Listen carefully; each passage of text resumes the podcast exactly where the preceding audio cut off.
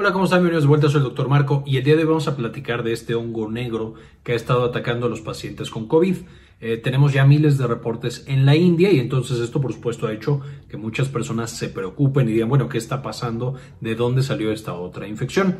Y específicamente este hongo negro es ya muy conocido en la comunidad médica y es el hongo mucor, que causa la mucormicosis.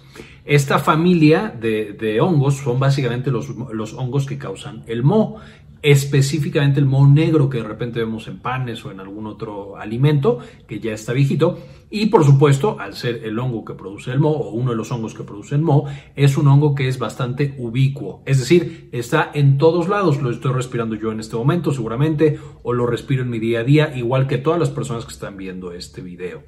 ¿Cuál es el problema entonces? Usualmente cuando yo respiro a este hongo, específicamente la parte que llega a infectar, entra en mi cuerpo, en eh, diferentes mucosas y mi sistema inmunológico lo puede destruir por completo. Justamente por eso, a pesar de que nos estamos exponiendo con frecuencia, pues nadie eh, de las personas sanas que están expuestas va a tener ni siquiera una infección sintomática y por supuesto mucho menos una infección grave. El tema es cuando una persona que tiene un sistema inmune comprometido, es decir, una persona que tiene diabetes que está mal controlada, una persona que usó esteroides en dosis altas, que tiene algún tipo de cáncer, especialmente hematológico, que tiene unas células del sistema inmune muy bajas, que son los neutrófilos, por lo tanto tiene lo que se llama neutropenia, entran justamente estas coníferas y van a empezar a invadir los tejidos. Usualmente empiezan justamente en los senos paranasales, eh, que son estas cavidades huecas que tenemos al lado de la nariz y atrás, y que usualmente le dan a la voz el tono normal eh, que, tiene la voz, que cuando se llenan porque tenemos una alergia nos escuchamos gangosos. Bueno, esos son los senos paranasales. El hongo va a entrar ahí y en estos pacientes que el sistema inmune no es capaz de destruirlo de manera rápida, va a empezar a proliferar y por supuesto va a empezar a invadir. Y en estos casos podemos llegar a tener una, infección bastante severa con una mortalidad del 50%, que es por supuesto la mucormicosis. Esta mucormicosis eh, tiene la capacidad, uno, de expandirse a otras áreas del cuerpo, por ejemplo, al cuerpo de la periferia, y entonces tapa vasos sanguíneos y genera necrosis o muerte del tejido en el que llegue, que esto puede ser desde pedazos de la piel hasta otros sitios particulares pero además tiene la capacidad de causar una infección extremadamente severa. De nuevo, todas las infecciones por mucor, eh, mucormicosis, son muy severas, pero especialmente hay una que es básicamente la mucormicosis rinocerebral, que es cuando pasa de los senos paranasales hasta el cerebro y entonces invade el cerebro, por supuesto, con unas consecuencias terribles y extremadamente eh, desagradables para el paciente. De nuevo, una infección que puede alcanzar hasta el 50% de mortalidad. Una vez más, una mortalidad extremadamente alta. Ahora, ¿por qué está atacando a los pacientes con COVID? Ya hemos platicado y les dejo en la parte de arriba un video hablando de coronavirus y específicamente qué le hace a nuestro sistema inmunológico y cómo desarrollamos inmunidad. Pero el coronavirus naturalmente deprime la actividad del sistema inmune hasta que ya tenemos un chorro de virus y entonces nos ataca muy fuerte.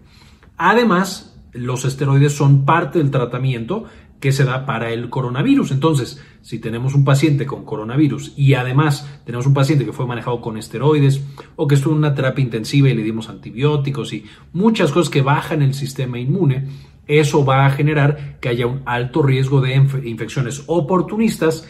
Entre todas estas infecciones oportunistas, cándida y demás, podemos encontrar a esta mucormicosis.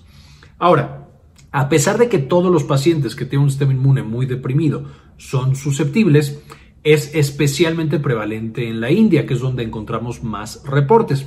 Hay ya algunos reportes de eh, pacientes en Latinoamérica que han presentado COVID y poquito después presentaron mucormicosis, sin embargo no es tan frecuente como lo es en la India, seguramente por la prevalencia del hongo, por eh, la cultura y por otras cosas particulares de esa región.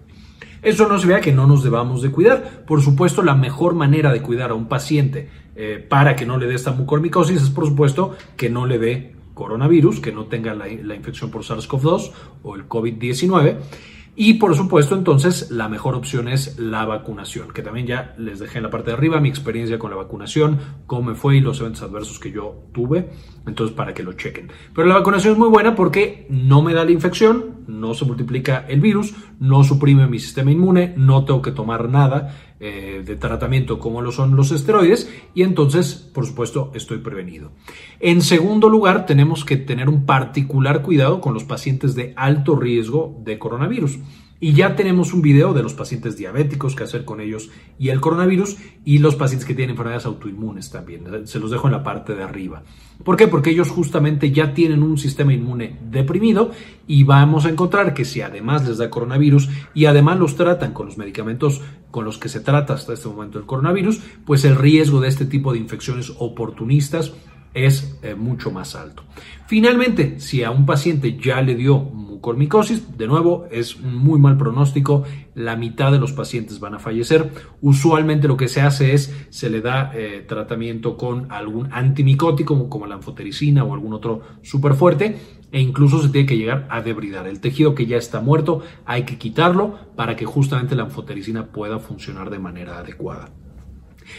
Eh, de, todos modos, en cualquier caso, no, olviden que siempre hay que consultar con el médico, hay que platicar con el médico para ver qué es lo que nos recomienda, cómo podemos protegernos de la infección por coronavirus y por supuesto también de esta nueva infección. De nuevo, no es nueva, simplemente eh, se está volviendo famosa justamente por los casos de coronavirus que han presentado mucormicosis, pero es una eh, infección frecuente o ya conocida en estos pacientes con un sistema inmune bastante deprimido.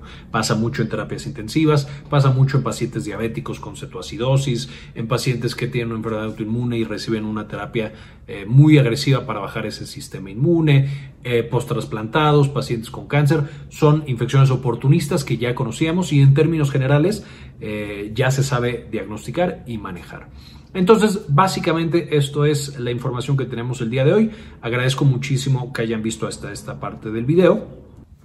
Finalmente quiero agradecer no solamente a las personas que ven este contenido, se suscriben y lo comparten, ayudándonos a cambiar el mundo, sino a las personas que hacen una pequeña donación de uno o dos dólares cada mes para que podamos seguir con estas investigaciones y con la presentación de toda esta información. Y este video en particular quiero dedicárselo a Mari García, Julio Martínez, Georgina Joab, Nada de Nada, Yami Pascasio, Antonio Guizar, Enrique Segarra, Sandy Oliva y Susana Vidal. Muchísimas gracias por todo su apoyo.